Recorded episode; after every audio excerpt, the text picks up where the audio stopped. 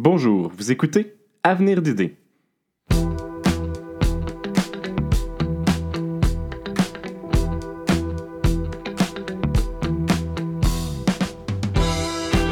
Aujourd'hui Avenir d'idées, les quotas pour assurer la diversité sur les conseils d'administration, la longueur des délais dans les procédures criminelles, en sujet principal le droit à l'oubli, la chronique différente et, au doctorat, l'intersection entre l'architecture et la biologie.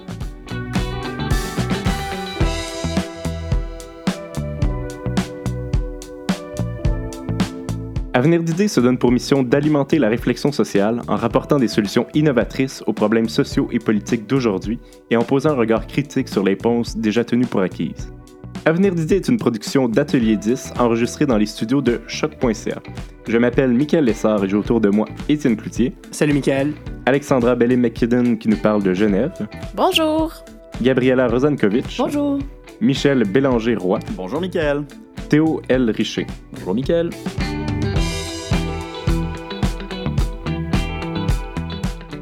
Ces dernières années, la question du manque de diversité et de représentativité dans les postes de pouvoir fait de plus en plus l'objet de discussions dans les médias et sur la place publique. Pour notre segment Eau politique, je parle d'une solution législative à ce problème avec Étienne Cloutier.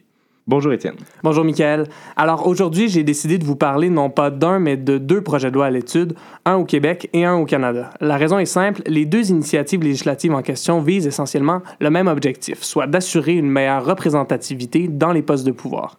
Les deux, les deux projets proposent aussi des mesures similaires pour y arriver, soit l'établissement de quotas dans la composition des conseils d'administration d'entreprise. Assez intéressant. Et quel problème de, de représentativité est-ce qu'on cherche à résoudre exactement? Bien, on peut commencer par le projet de loi du Québec. Donc, le projet a été présenté par le député libéral Jean Abel devant l'Assemblée nationale le 10 juin dernier. Le projet vise à favoriser la présence de jeunes au sein des conseils d'administration des sociétés d'État. C'est vrai qu'ils sont pas très nombreux. Ah, c'est le moins qu'on puisse dire, Michael. Si l'on suit notamment un sondage réalisé en 2013 par l'organisme Force Jeunesse auprès des administrateurs et administratrices des 22 sociétés d'État du Québec, telles qu'Investissement Québec, la RAMQ, Hydro-Québec ou encore la Caisse de dépôt et placement, seulement 0,07% Hmm. de tous les sièges étaient occupés par euh, des moins de 35 ans. D'accord, mais est-ce que la situation euh, s'est améliorée depuis 2013? Euh, Quand même, en fait, selon les données les plus récentes sur la question, près de 6% des administrateurs des sociétés d'État québécoises ont, en date du 1er novembre 2016, moins de 40 ans. On peut donc y voir une assez bonne progression, Michael, euh, et, et en plus sur une période de temps qui est relativement courte, ce qui pourrait, à mon avis du moins, illustrer une certaine ouverture d'esprit de ce côté, euh, une progression des, des mentalités.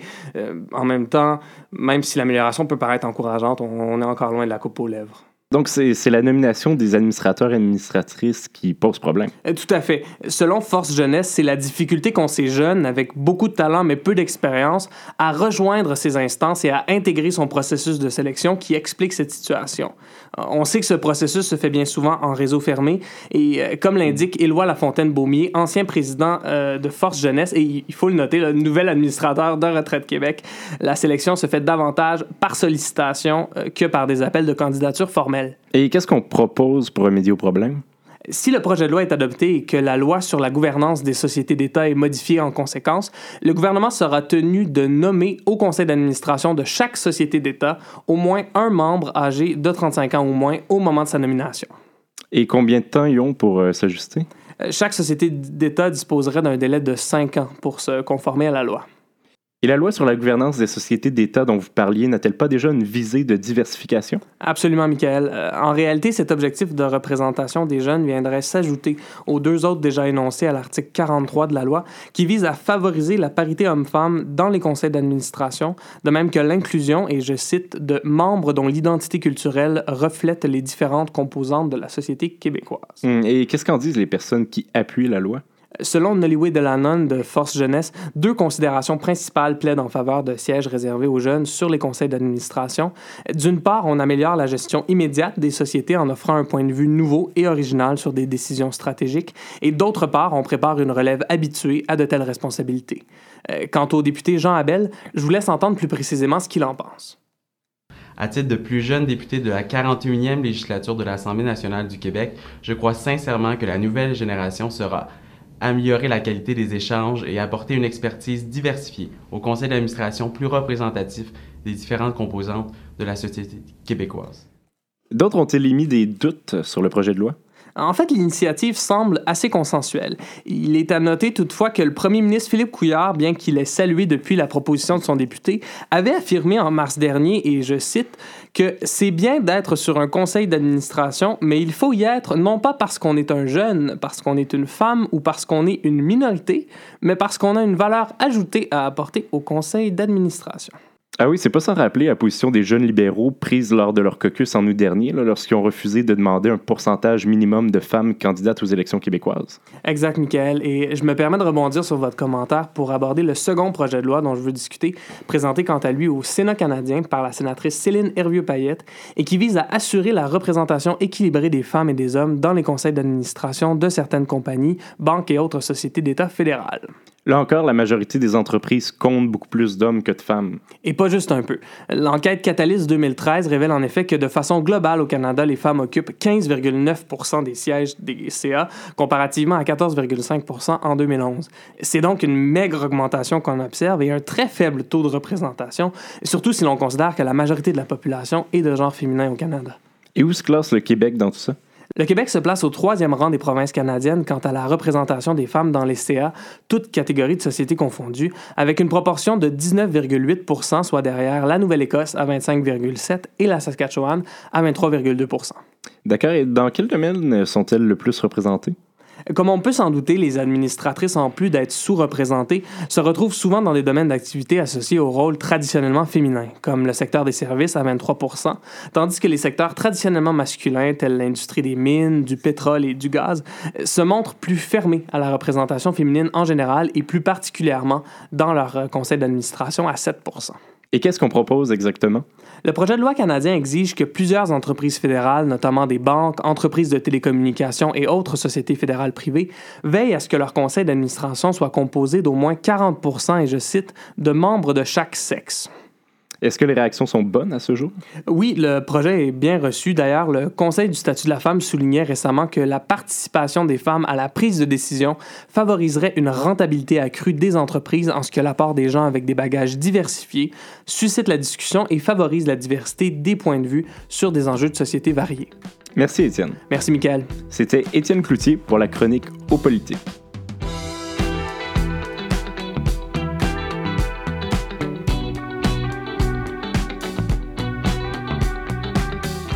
La longueur des délais dans les procédures criminelles est un sujet qui revient périodiquement dans l'actualité et qui préoccupe autant les tribunaux que le gouvernement.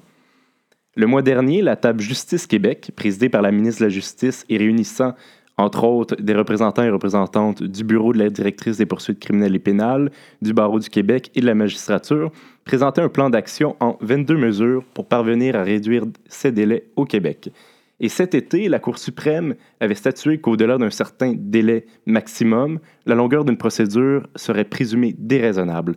J'en discute avec Alexandra Bailey-McKinnon pour la chronique au tribunal. Salut, Michael. Alors, euh, pour commencer, je vous propose quelques statistiques assez éloquentes. Statistique Canada rapportait qu'en 2013-2014, on devait compter au Québec en moyenne 238 jours entre le dépôt des accusations et le règlement d'une affaire criminelle, que ce soit après un procès ou non. Pour se situer, par exemple, à l'île du Prince-Édouard, la moyenne est de 37 jours seulement. À Montréal seulement, c'est pire même. Je crois que c'est 23 mois en moyenne avant qu'un accusé obtienne un procès devant la Cour du Québec. En effet, des délais comme ça sont problématiques parce qu'ils affectent le droit de l'accusé d'être jugé dans un délai, délai raisonnable, un droit qui est garanti par la Charte canadienne des droits et libertés. Si le délai est déraisonnable, les procédures pourraient avorter, ce qui permettrait à un accusé possiblement coupable d'être relâché. D'un autre côté, un délai déraisonnable place les accusés qui sont innocents dans une situation incertaine et peut affecter la qualité de la preuve à faire parce que plus on attend, plus les souvenirs des témoins risquent de s'effacer ou de se confondre, ou encore des éléments de preuve risquent de se perdre dans la brume. Enfin, un délai qui est déraisonnable diminue la confiance du public dans l'administration efficace de la justice criminelle. Je comprends que l'enjeu des délais a été abordé par la Cour suprême récemment. Exact. Le 8 juillet dernier, le plus haut tribunal du pays a rendu une décision importante dans l'affaire Jordan. M. Jordan avait été accusé en décembre 2008, mais a été reconnu coupable seulement en février 2013, soit 49 mois et demi plus tard. La Cour suprême a conclu que ce délai euh, n'était pas raisonnable et qu'un arrêt des procédures aurait dû être ordonné dans son cas. D'accord. Et qu'est-ce qu'un arrêt des procédures exactement? C'est une ordonnance de la Cour qui suspend les accusations portées. Les accusations ne peuvent ensuite plus jamais faire l'objet de poursuites et l'accusé est donc relâché. Ce qui est particulièrement intéressant dans la décision de la Cour, c'est que la majorité des juges établit qu'au-delà d'un certain plafond, tout délai serait présumé être déraisonnable et donnerait lieu à un arrêt des procédures. Par contre, ça demeure une présomption. Un arrêt des procédures ne sera pas automatiquement prononcé. Bien vu. Dans les cas où le délai plafond est effectivement dépassé, la couronne peut démontrer que des délais sont dus euh, à des circonstances exceptionnelles, par exemple à un événement imprévisible comme une maladie, ou alors euh, si le dossier s'avère particulièrement complexe. Mais si le juge n'est pas convaincu, il devra conclure que le droit de l'accusé a été atteint et prononcer l'arrêt des procédures. Et quel est le fameux délai plafond fixé par la Cour? Pour les procédures devant les cours supérieures, qui sont habituellement réservées aux crimes plus graves, tout délai qui dépasse 30 mois sera présumé déraisonnable. Pour ce qui est des procédures devant les cours provinciales, par exemple la Cour du Québec chez nous, le plafond est fixé à 18 mois. Il faut dire que c'est assez rare que la Cour suprême trace la ligne aussi durement. Euh, on voit qu'elle a vraiment voulu obliger les acteurs du milieu à adopter une approche préventive et à travailler en amont pour euh, réduire les délais. La Cour suprême rappelle aussi qu'autant la couronne, la défense et les juges doivent prendre leurs responsabilités pour changer la culture actuelle. Exactement. En fait, une grande part des délais découle d'un manque de collaboration entre les personnes qui sont impliquées dans un dossier. Il peut y avoir des retards dans la communication de la preuve par la couronne à l'accusé et aussi un nombre impressionnant de requêtes peuvent être présentées souvent seulement pour gagner du temps en vue d'un procès. Tout ça rend la tâche du juge beaucoup plus compliquée et nécessite des journées d'audience supplémentaires. Est-ce qu'on assiste déjà à des changements dans la pratique? Jusqu'ici, c'est surtout les juges qui, je vous dirais, euh, serrent la vis. Par exemple, euh, il y a eu l'arrêt des procédures décrété en 2015 dans le cadre du méga procès suite à l'opération Shark. Et plus récemment aussi, un juge de Montréal a obligé les parties à établir un calendrier final et détaillé afin de régler des questions de preuve qui traînaient depuis dix ans. Finalement, et on en a parlé en ouverture, le plan d'action de la table Justice Québec euh, a fait l'objet d'un engagement de la part de la ministre Vallée, mais par contre, les mesures concrètes concrète reste à venir. Il faudra voir si les avocats et avocates suivent le mouvement. Merci beaucoup, Alexandra. Merci, Michael. C'était Alexandra Bellé-McKinnon pour le segment Au tribunal.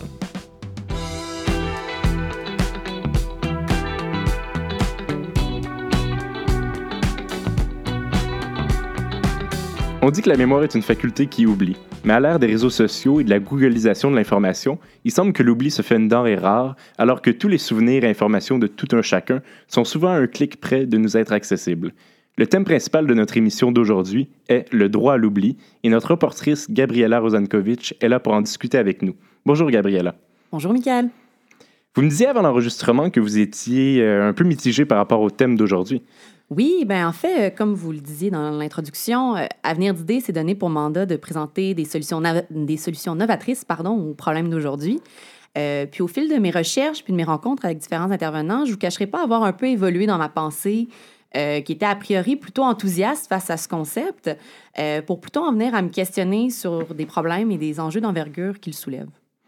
Je vois. Eh bien, first thing first, comme on dit, pouvez-vous d'abord nous expliquer à quoi réfère le concept de droit à l'oubli et à quelle problématique est-ce qu'il répond? Le droit à l'oubli, en fait, c'est pas vraiment un vrai droit. Il n'y a pas un droit à la mémoire ou un droit à l'oubli. Euh, c'est plutôt un terme parapluie qui réfère à plusieurs concepts juridiques et technologiques.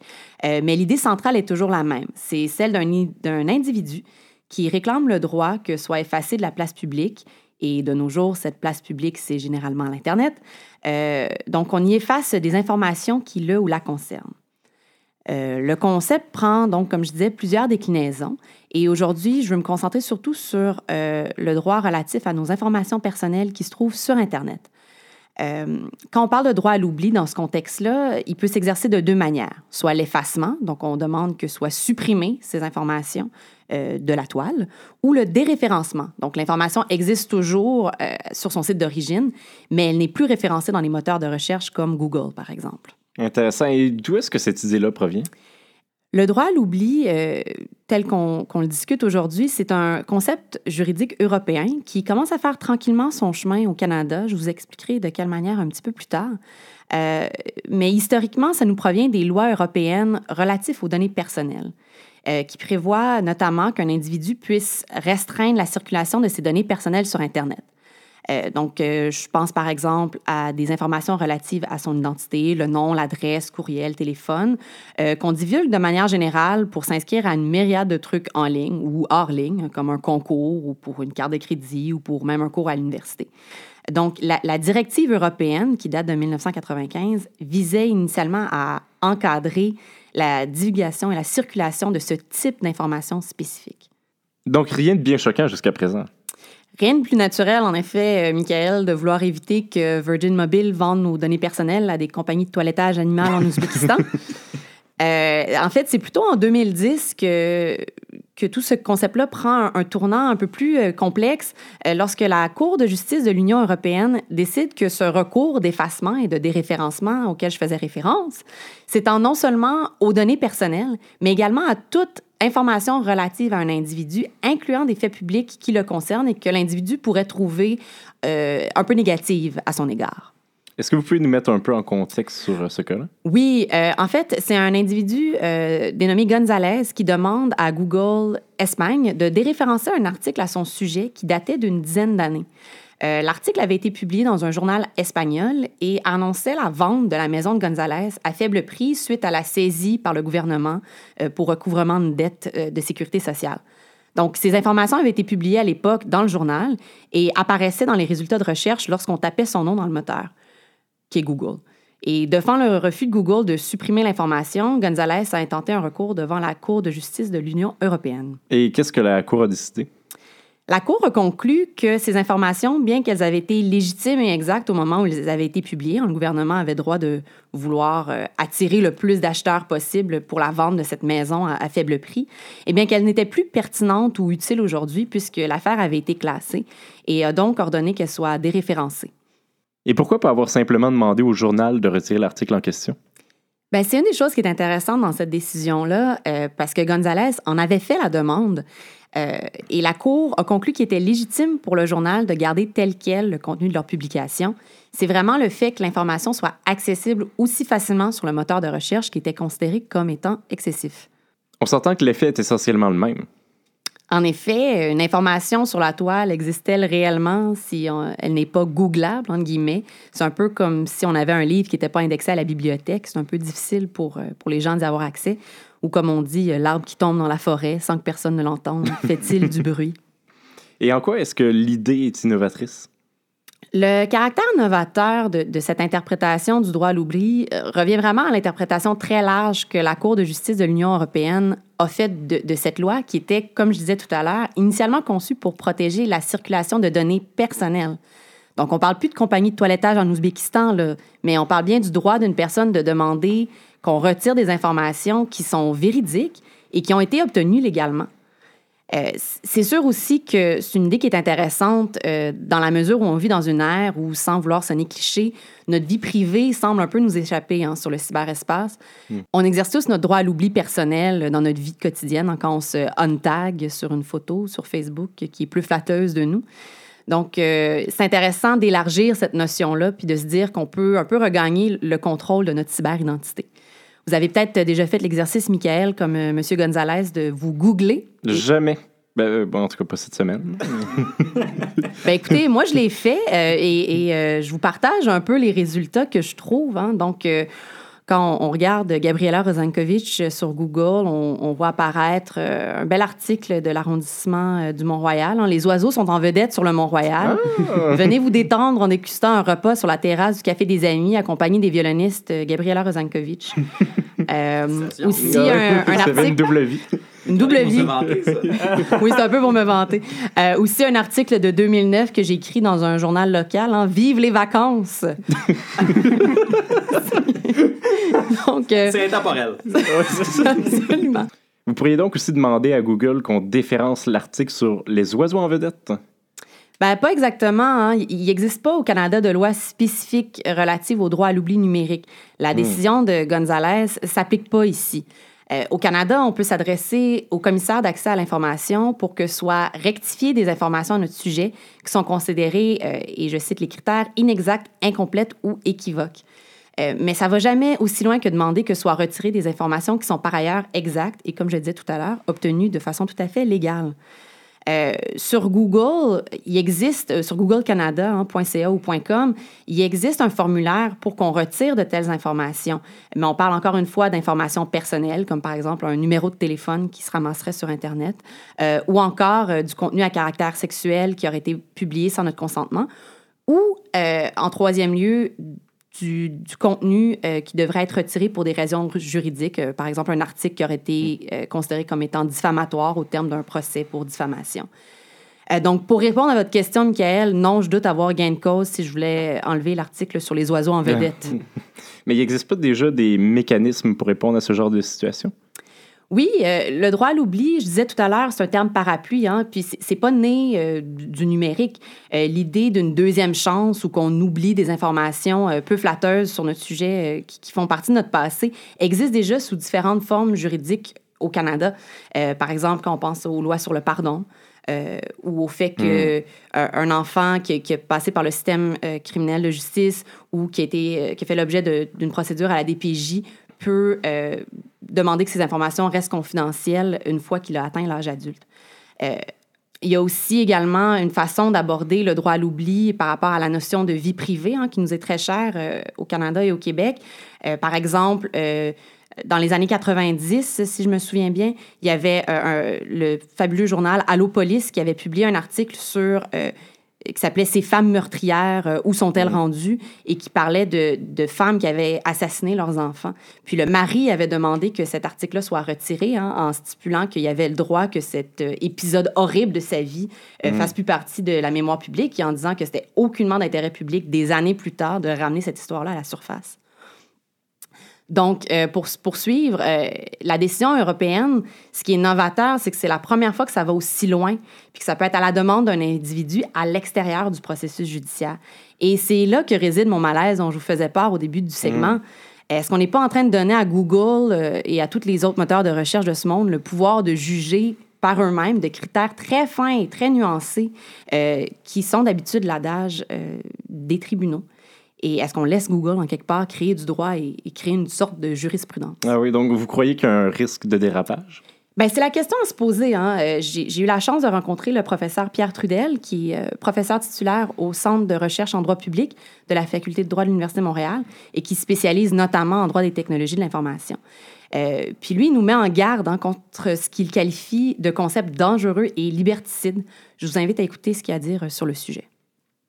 Alors, qu'on vienne introduire euh, cette idée selon laquelle, euh, après un certain temps, mais on ne sait pas quand, euh, dans certaines circonstances, mais on ne sait pas lesquelles, selon différentes situations, mais on ne sait pas vraiment de quoi on parle, ça peut devenir illégitime de garder ça en public c'est quand même assez gros comme affirmation. Hein. Ce qu'on est en train de nous dire, c'est qu'une information que la loi euh, rend publique et que, dont la loi impose de rendre publique pourrait au, fil, évidemment, de, des caprices des gens, hein, des gens qui peuvent estimer, généralement, c'est les gens qui ont les moyens de poursuivre, donc des gens qui euh, ont, c'est pas, autrement dit, on ne protège pas le commun des mortels, on protège des gens qui ont les moyens de poursuivre, donc euh, ceux qui ont du pouvoir. Alors, des gens qui ont du pouvoir, des gens qui euh, ont probablement des choses qu'ils aimeraient qu'on oublie, ben, ces gens-là, on leur donne une sorte de pouvoir de venir dire, démontrez-moi que c'est encore pertinent que ce soit public. Alors que c'est plutôt l'inverse qu'il faudrait faire. C'est-à-dire qu'il faudrait euh, que la personne qui prétend que ça n'a plus à être public devrait avoir le fardeau de le démontrer. Donc, Gabriela, vous croyez qu'il serait plus prudent de s'en remettre aux tribunaux? Ben, en fait, euh, c'est la question que je me pose. Hein. Le processus judiciaire n'est pas à l'abri de critiques non plus quand on pense aux coûts et aux délais engendrés par, euh, par de telles procédures. Euh, souvent, en plus, le temps que l'info soit retirée euh, au terme d'une décision euh, d'un tribunal, le tort a déjà été fait, puis la compensation monétaire obtenue ne pensera jamais les blessures psychologiques d'une diffusion qui peut être très longue. le professeur Trudel nous met également en garde contre le danger de mettre ce type de pouvoir-là dans les mains d'une multinationale comme Google. Puis c'est étonnant de voir qu'un organisme juridique comme la Cour de justice de l'Union européenne ait voulu céder ce type de pouvoir on écoute le professeur Trudel.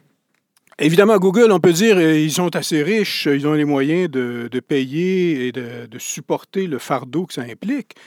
Mais quand on, on applique un modèle d'analyse économique, euh, il faut quand même constater que l'incitation pour une entreprise comme Google, c'est de donner raison à la personne qui dit, euh, qui réclame de censure. Hein. la, personne qui dit censurez-moi ce, lien, c'est bien plus facile de répondre oui, oui, très bien, on va le censurer, ça ne nous coûtera rien.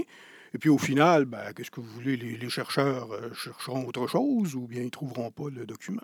Donc, effectivement, oui, je pense que c'est une aberration de demander à Google de faire euh, ce genre d'exercice. De, ils le font, ils le font très bien.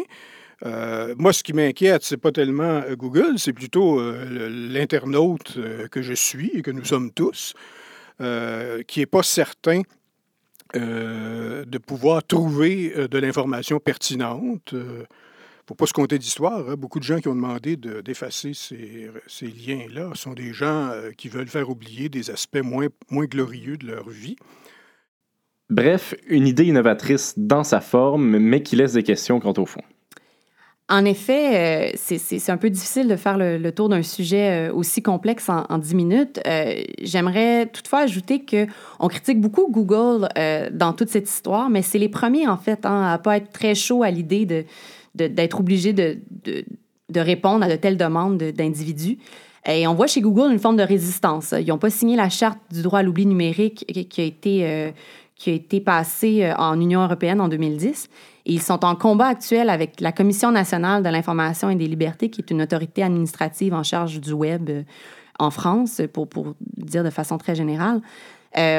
parce qu'ils refusent d'appliquer les conclusions de l'affaire Gonzalez au domaine euh, à l'Union européenne, donc au .com, .ca. Il y a des gens qui demandent, par exemple, qu'on retire des informations euh, pour, qui se retrouvent dans des sites .fr, mais que si on va googler sur google.com, mais ça apparaît quand même. Mm-hmm. Donc, Google refuse d'étendre euh, cette décision-là à ce point-là. Puis, en ce moment, la CNIL leur a leur a euh, donné une amende de 100 000 euros, ce ah qui n'est pas grand-chose pour eux, on va se le dire, mais, mais quand même, hein, ça démontre que, que ça brasse beaucoup en ce moment. Euh, du côté canadien, le gouvernement fédéral a lancé en janvier 2016 un avis de consultation sur l'état du numérique et euh, de l'information sur le web. Et une des questions à se poser, c'est l'application du droit à l'oubli au sens qu'on l'entend en Union européenne en droit canadien. Donc, euh, il y a beaucoup d'organismes qui sont montés au front hein, pour s'opposer à ce qu'on inculque le droit à l'oubli dans sa forme européenne en droit canadien, notamment le FPJQ. Et je crois que, dans le fond, on pourra juste attendre une législation à cet égard et on espère que ce soit plutôt que tard. Merci beaucoup, Gabriela. Merci à vous, Michael. C'était Gabriela Rozankovitch pour le segment principal qui nous parlait du droit à l'oubli.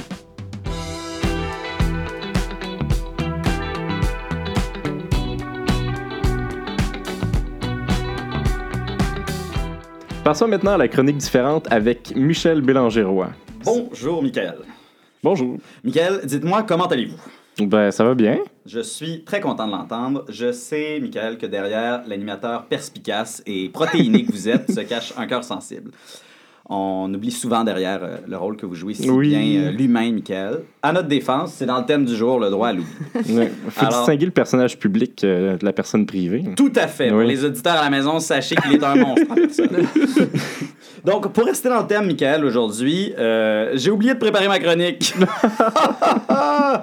Alors, ça, tout le monde, c'était ma première idée de blague. je vais être super honnête avec vous, c'est pas une idée parfaite. Il y avait des petits problèmes que j'avais identifiés. Premièrement, pas si drôle que ça.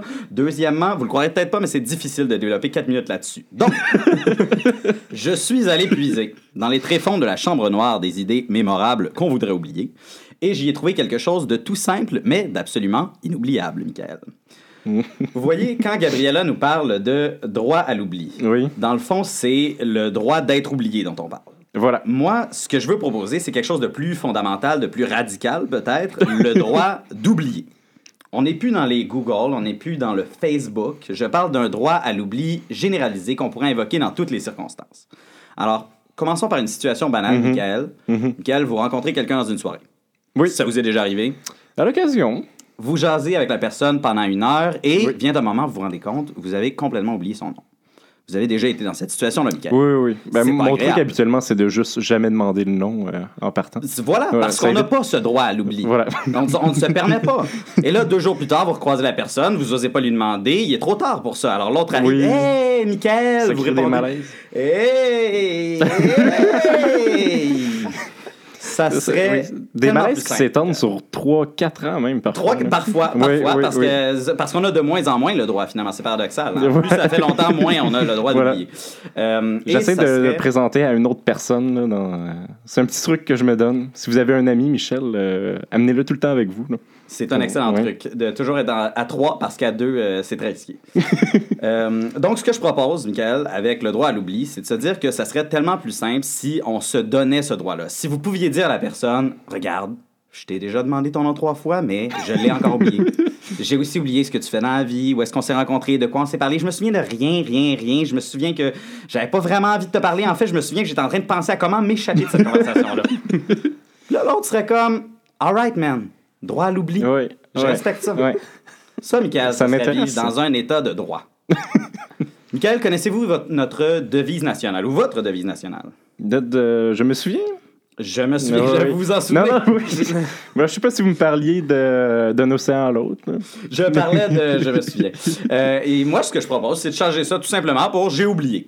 Avec un sous-titre, c'est pas un drame. Ben, ça, ça serait honnête, voilà. J'ai oublié, c'est pas un drame. Je trouve que ça le dit. Et le droit à l'oubli, le, le véritable dont je parle, ça pourrait nous éviter des problèmes pas mal plus sérieux là, que cet exemple banal. T'oublies la porte de ta maison ouverte en partant en vacances. ça peut arriver à n'importe Oui. qui. Hein? Tu te fais voler. Tu vas voir le voleur, tu lui expliques Monsieur le voleur, j'ai oublié. Il dit Ah, c'est correct, droit à l'oubli, tiens tes affaires. Et là, Michael, vous dites Mais pourquoi est-ce que le voleur ferait ça? C'est quoi son avantage à lui? Mais c'est bon pour lui aussi. Les Oui. policiers débarquent chez le voleur. Monsieur le voleur, vous êtes en état d'arrestation, on a trouvé votre portefeuille sur les lieux du crime. Ah, mais monsieur l'agent, c'est un oubli. Voilà. Ah, ah, désolé. 17 cap, le suspect avait oublié, on ferme le dossier. Désolé, monsieur le voleur, voici votre portefeuille. Bon, là, vous pouvez sans doute, on pourrait sans doute chercher des bibittes, trouver le contre-exemple tiré par les cheveux qui fonctionne pas bien, mais donnez-nous une chance, on est en train de bâtir une utopie. Oui, oui, voilà. Et au plan personnel, je pense que c'est là le plus important, l'oubli a une fonction libératrice. Imaginez-vous, Michael, vous souvenir de tout. Chaque Ah, fois que Dieu. vous mangez un sandwich, vous vous souvenez de tous les sandwichs que vous avez jamais mangés. Chaque fois que vous rencontrez quelqu'un, Mon vous vous souvenez de pas. chacune des rencontres, chacun des détails, Chacune des poignées de main Voilà, voilà. Ouais, non, mon Avec cette Dieu. sueur désagréable qui, qui vous empêche de penser à autre chose, d'aller Oui. de l'avant finalement. L'oubli, ça permet surtout de se débarrasser de vos mauvais sentiments, les peines du passé, Mm. les remords, la culpabilité. Vous savez, quand un remords vient nous serrer le cœur, nous figer dans le Mm. passé, ben, la plus grande vertu de l'oubli, est-ce que c'est pas de nous permettre de regarder vers l'avenir, l'esprit libre? Ah, parole de sagesse. Comme l'écrivait euh, Romain Roland, que je vais vous citer, la bienfaisante magie de l'oubli recouvre les douleurs et les hontes.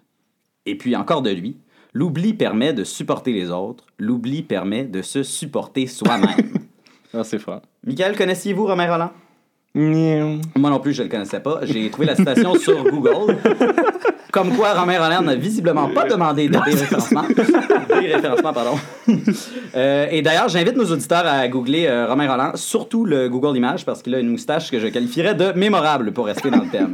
On la mettra sur nos réseaux. S'il te plaît. Et s'il vous plaît, excusez-moi. Ben oui, bon Dieu. Pour ceux qui n'ont pas Google à la maison, Romain Roland a reçu le prix Nobel de littérature en 1915. Il a été écrivain, ce qui est une rareté de nos jours, au point où on est maintenant obligé de décerner le prix Nobel de littérature à des chanteurs. J'ai donc été moi-même inspiré par Romain Roland. Et pour terminer la chronique en beauté, Michael, je me suis fait homme de lettres. Alors, avant d'oublier, voici quelques vers que j'ai écrits Ah, pour vous à l'encre de l'oubli. Hmm. Ça va comme suit. Bien affairé à nos mémoires, à vouloir marquer les annales, on oubliera de laisser choir un souvenir pourtant fatal. Le souvenir qui vient gluant, notre pensée paralysant, et qui obstrue nos avancées, de lui il faut se libérer. Commémorons plutôt l'oubli, pour désapprendre nos soucis, nos troubles liés en cachette, nos souvenirs aux oubliettes. Plus besoin de danser, de boire, de voyager pour oublier, on saurait enfin sans mémoire que l'on oublie pour exister. Ah, merci beaucoup, Michel. Ça fait plaisir, Michael. Très bon. C'était Michel Bélanger-Roy pour la chronique différente.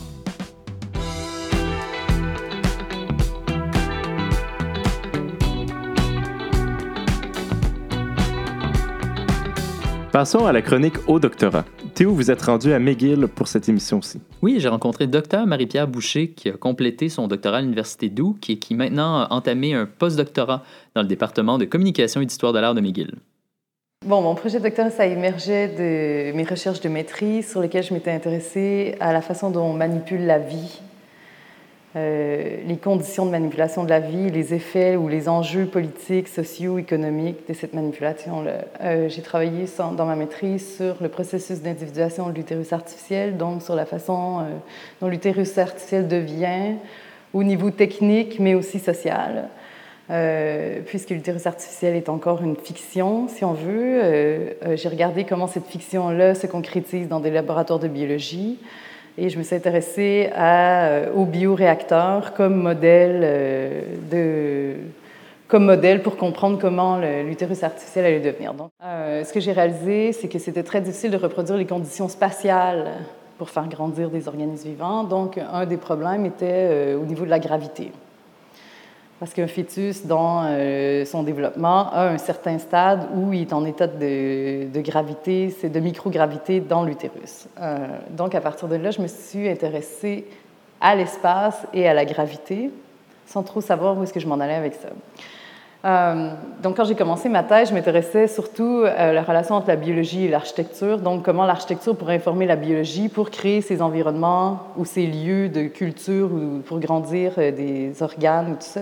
Comment ça pourrait être utilisé, euh, comment la biotechnologie pourrait être utilisée pour améliorer l'architecture ou pour intensifier les capacités de l'architecture à grandir des tissus ou des, des tissue culture, comme on dit en anglais. Ce que, je, ce que, je, suis venue à la fin de ma thèse, c'est que on s'intéressait beaucoup à la dimension biologique des entités vivantes et non pas tellement à la dimension psychique.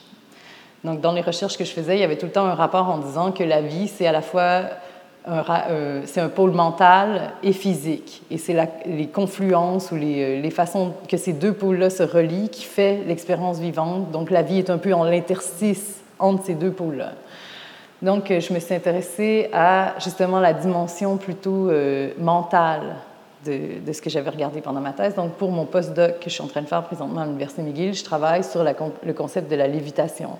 Donc, je regarde, oui, des, des, des manœuvres, une, une, série de manœuvres technologiques pour atteindre un état de lévitation, donc euh, un vol parabolique, par exemple, la Station spatiale internationale, les, les rocket science, euh, l'art de performance. Parce qu'on sait que bon, les sciences spatiales ou le cosmos était plutôt colonisé, si on veut, ou exploré euh, par des pouvoirs qui sont assez, des pouvoirs industriels très puissants. Donc, il n'est pas nécessairement, euh, pas nécessairement ouvert à, la formulation d'un cosmos qui serait commun.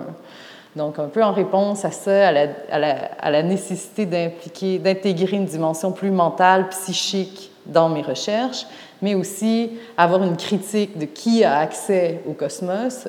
Euh, je me suis intéressée à regarder euh, des pratiques alternatives pour atteindre des états de lévitation, donc l'hypnose, le chamanisme. Donc, si on s'intéresse au corps comme étant non pas représenté dans l'espace, mais en relation avec l'espace, quel genre de, de formulation géopolitique est-ce que ça, ça donne euh, pour la, Terre ou la vie interplanétaire. Déjà ça, ça m'a déjà amené ailleurs. Euh, j'ai toujours un, filon, en fait, dans ma recherche qui s'intéresse à la santé puis au développement international, parce que j'ai commencé mes recherches, en fait, en développement international, en santé publique, en Afrique puis à Cuba. Euh, donc, je m'intéresse maintenant à voir comment, comment tout ça, comment l'idée de la lévitation, comment l'idée du corps dans l'espace pourrait, être, pourrait, être, euh, pourrait se concrétiser dans le développement urbain. Assez intéressant. Je savais pas qu'on pouvait utiliser l'urbanisme ou même la performance artistique pour repenser la biologie. Ben, c'est qu'en général, on a un peu cette euh, vision de la biologie comme la science de l'autorégulation, mais je dirais que cette lecture-là revient en grande partie un peu à la colonisation du milieu de la biologie par les discours biotechniques, parce que, en fait, qu'on remonte à Heidegger ou Derrida pour faire un peu de bon vieux name dropping, plusieurs penseurs ont accepté cette lecture biotechnique qui définit la biologie comme un processus programmé et programmable.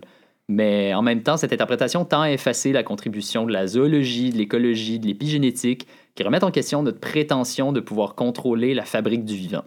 Je dirais que Marie-Pierre fait partie d'une nouvelle génération de chercheurs qui tentent de se réapproprier les modes de production et d'altération du système biologique pour offrir une vision alternative de la biologie, Euh, par exemple, Marie-Pierre a participé à plusieurs résidences en art biologique où elle s'est familiarisée avec des méthodes d'extraction d'ADN, de coupure d'ADN, de modification génétique, de culture tissulaire.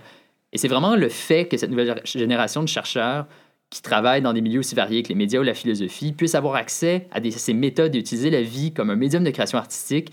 Selon moi, ça fait une grande différence dans le genre de critique qu'ils peuvent articuler. Ah oui, mais ça, ça serait quoi le nouveau genre de critique?